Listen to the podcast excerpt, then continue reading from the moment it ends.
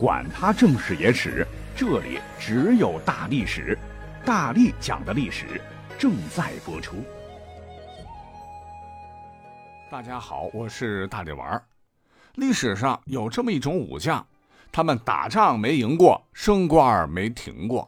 你像当年三国曹魏阵营的夏侯惇，就是这样的人。《三国演义》当中，夏侯惇与吕布的手下高顺对战，高顺打不过跑了。夏侯惇就追，没想到被吕布阵营的另一名将领曹性一箭射中了左眼，被敌人偷袭射中了眼睛。那咱们一想，肯定疼得受不了。可人家夏侯惇表现的特别勇猛，他怒吼一声，徒手拔剑，直接把眼珠拽出来了。夏侯惇看着自己的眼球，大喊：“父精母血，不可弃也！”一口气嘎吱嘎吱，竟然吃了。之后是挺枪纵马，直接把放冷箭的曹庆杀了。那小说当中的夏侯惇这波操作太帅了，把屎弹精绝对是纯爷们儿。可问题是这些啊都是编的，《三国演义》是小说。那历史上真实的夏侯惇，告诉各位，绝对没有这么勇猛。正是《三国志》当中详细记载了夏侯惇在战场上的两件小事。每一件都能让他的形象大打折扣。《三国志》中说，夏侯惇与吕布打仗，吕布派部下假装投降，夏侯惇竟然相信了，乐呵呵的拉着人家唠家常，一点防备都没有。结果呢，还没说几句话，夏侯惇就被劫持了。这证明在兵法谋略上，他连吕布都比不上。不过吕布呢，也不咋地。好不容易劫持到了对方主将，不趁着对方军心大乱赶紧抢地盘，竟然只是想要点物资。若是能把地盘都抢下来，还愁物资吗？不过话说回来，夏侯惇连这样的人都比不上，只能说明在军事上更加不咋地。再说他被劫持这件事儿，若是名将被劫持，通常会很硬气，喊个话什么的提高士气，或者通过与副将的默契配合自救。但是夏侯惇被劫持后说了什么？你猜怎么着？史书上半句话都没写，推测应该是一点有用的话都没有，反倒是他的部下韩浩特别出彩。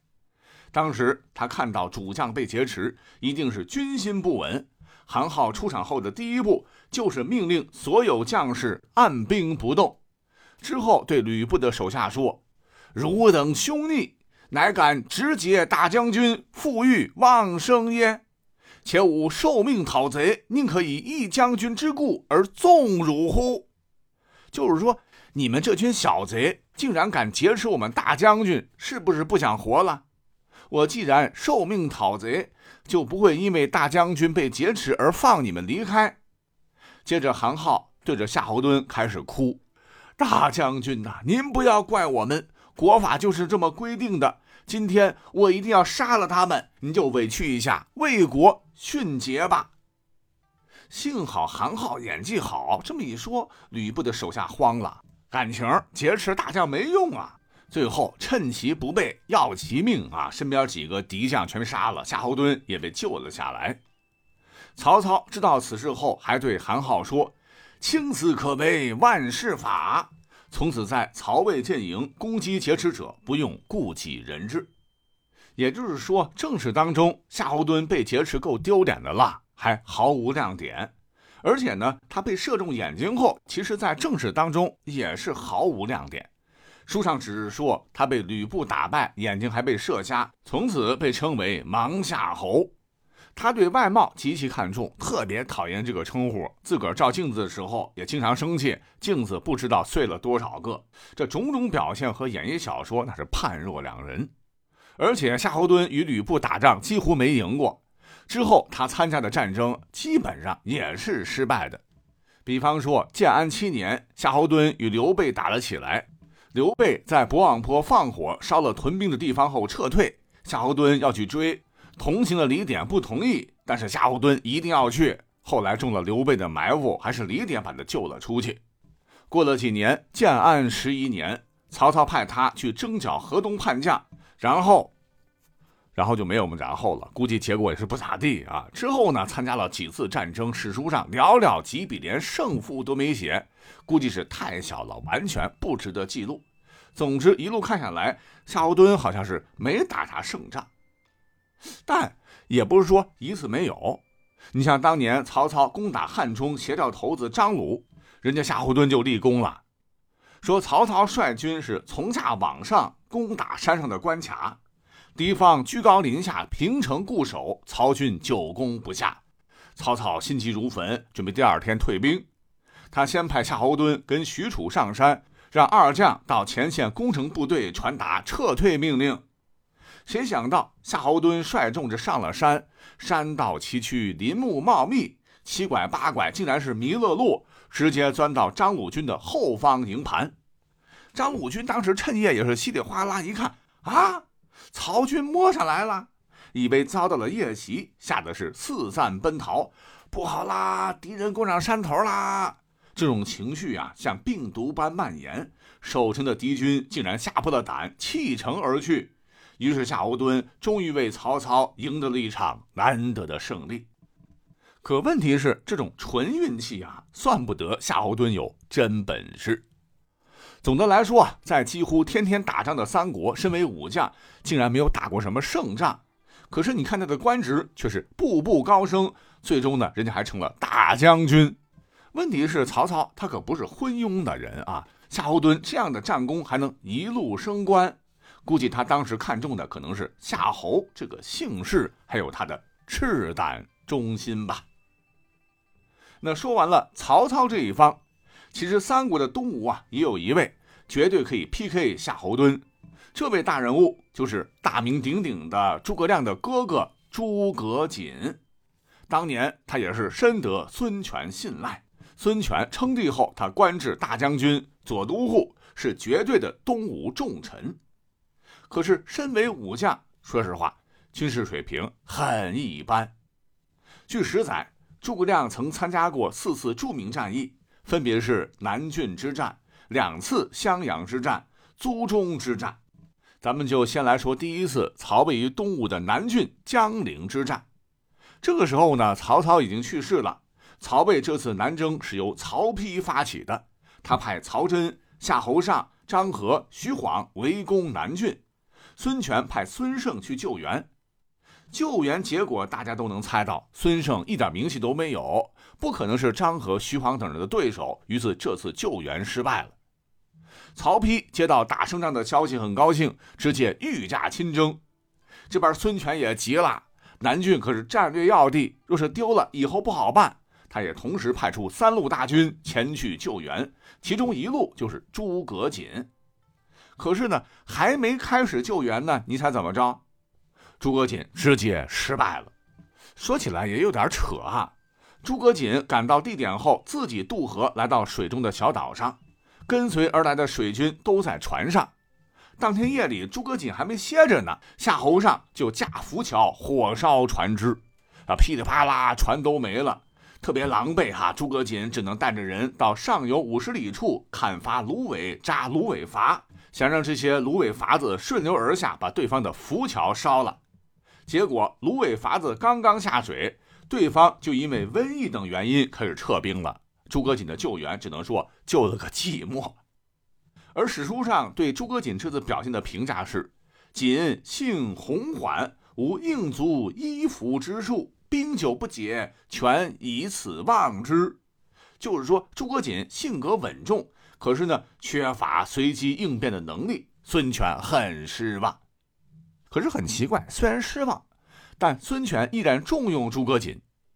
说四年之后，曹丕也挂了，孙权趁此机会北征，命令诸葛瑾兵分两路进攻襄阳。没想到遇到了司马懿，那第一次攻打襄阳也失败了。而十年之后，说孙权再次北征，命令陆逊和诸葛瑾攻打襄阳。看来孙权彻底看清了诸葛瑾在军事上的能力，这次没让他当义军的主帅。哎，也幸好是跟着陆逊，否则诸葛瑾这次也会输得特别惨。说战争开始没多久，陆逊向孙权汇报情况，派亲信韩扁送过去。可是韩扁在回来的路上被魏军抓了，差点被打扁。诸葛瑾听说后特别害怕，他对陆逊说：“韩扁被抓了，我们的情况估计魏军一清二楚，咱们呢还是快点走吧，以免被包饺子。陆逊一代名将啊，没有采纳诸葛瑾的建议，他淡定的命令士兵种蔬菜，还和诸位将领下棋玩游戏。这这这也太淡定了吧，都火烧眉毛了啊！诸葛瑾赶紧跑到陆逊身边问：“你怎么一点不着急啊？咱们赶紧撤吧。”而陆逊却解释道：“莫慌，韩扁被抓，魏军一定知道盛家已经回去了，会专心对付我们。”现在魏军已经占据了战略要地，这时候我们要稳定军心，慢慢的想办法破敌。如果此刻着急回去，军心不稳，魏军知道我们要逃跑，也会前来攻击，到时候咱们可能会全军覆没呀。诸葛瑾听罢啊，这才连连点头。那么在陆逊的计谋之下，终于才把军队安全的带了回去。也就是说，诸葛瑾第二次进攻襄阳，只能说是在陆逊的帮助下无功无过。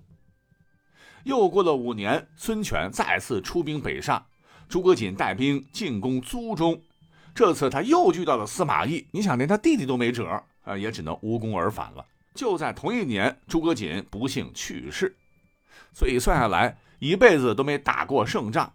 可问题是，看他的官阶一直在升升升。刚提到了孙权称帝的时候，人家已经是吴国大将军了，武将里头也只有陆逊的官职比他大。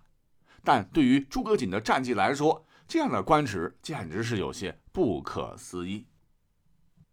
好，最后还有点时间，我们再来介绍一位大咖，他唤作黄祖。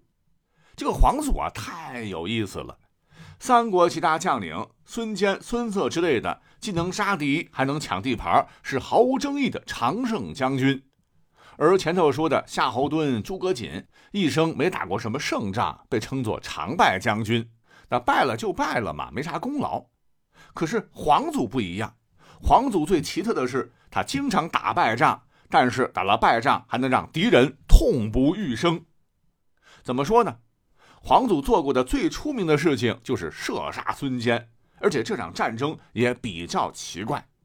说实话，黄祖是打不过孙坚的。当时他是被刘表紧急找出来应敌，被孙坚打的是丢盔卸甲，慌不择路，跑到山上去了。孙坚为了斩草除根，加噔噔噔噔噔也跟在后头追到了山上。结果就是这么一跑一追，被黄祖的部下歘一箭射杀。那论武力值，论兵法谋略，黄祖都不是孙坚的对手，所以他被孙坚追着打。但是追着追着，孙坚竟然死了，影响了三国的走向，这本身就很传奇。而等到孙坚去世后，他的儿子孙策一直想杀了黄祖报仇。那面对江东小霸王的进攻，黄祖每次都是闭门不出，他们俩也没打起来。而等到孙权掌权后，也要替父报仇。于是继续的攻打黄祖，而这场战争呢也比较奇怪，黄祖打不过孙权，但是孙权的手下凌操却是被黄祖的手下甘宁杀了。孙权特别喜欢凌操，知道此事后，还把凌操的军队交给了其儿子凌统带领。也就是说，黄祖打不过人家，但又杀了人家一员大将。再再再后来，孙权又攻打黄祖，黄祖依然打不过孙权。可是孙权的手下徐坤又被黄祖杀了。哎，这个徐坤不仅是孙权的部下，还是跟随孙坚起兵的老臣，并且是孙权的表兄弟。孙权刚刚掌权时根基不稳，徐坤是孙权的坚定拥护者。这样一位手下被杀，孙权的心情那是可想而知。这次战争又是黄祖失败，可是又杀了敌方一员大将。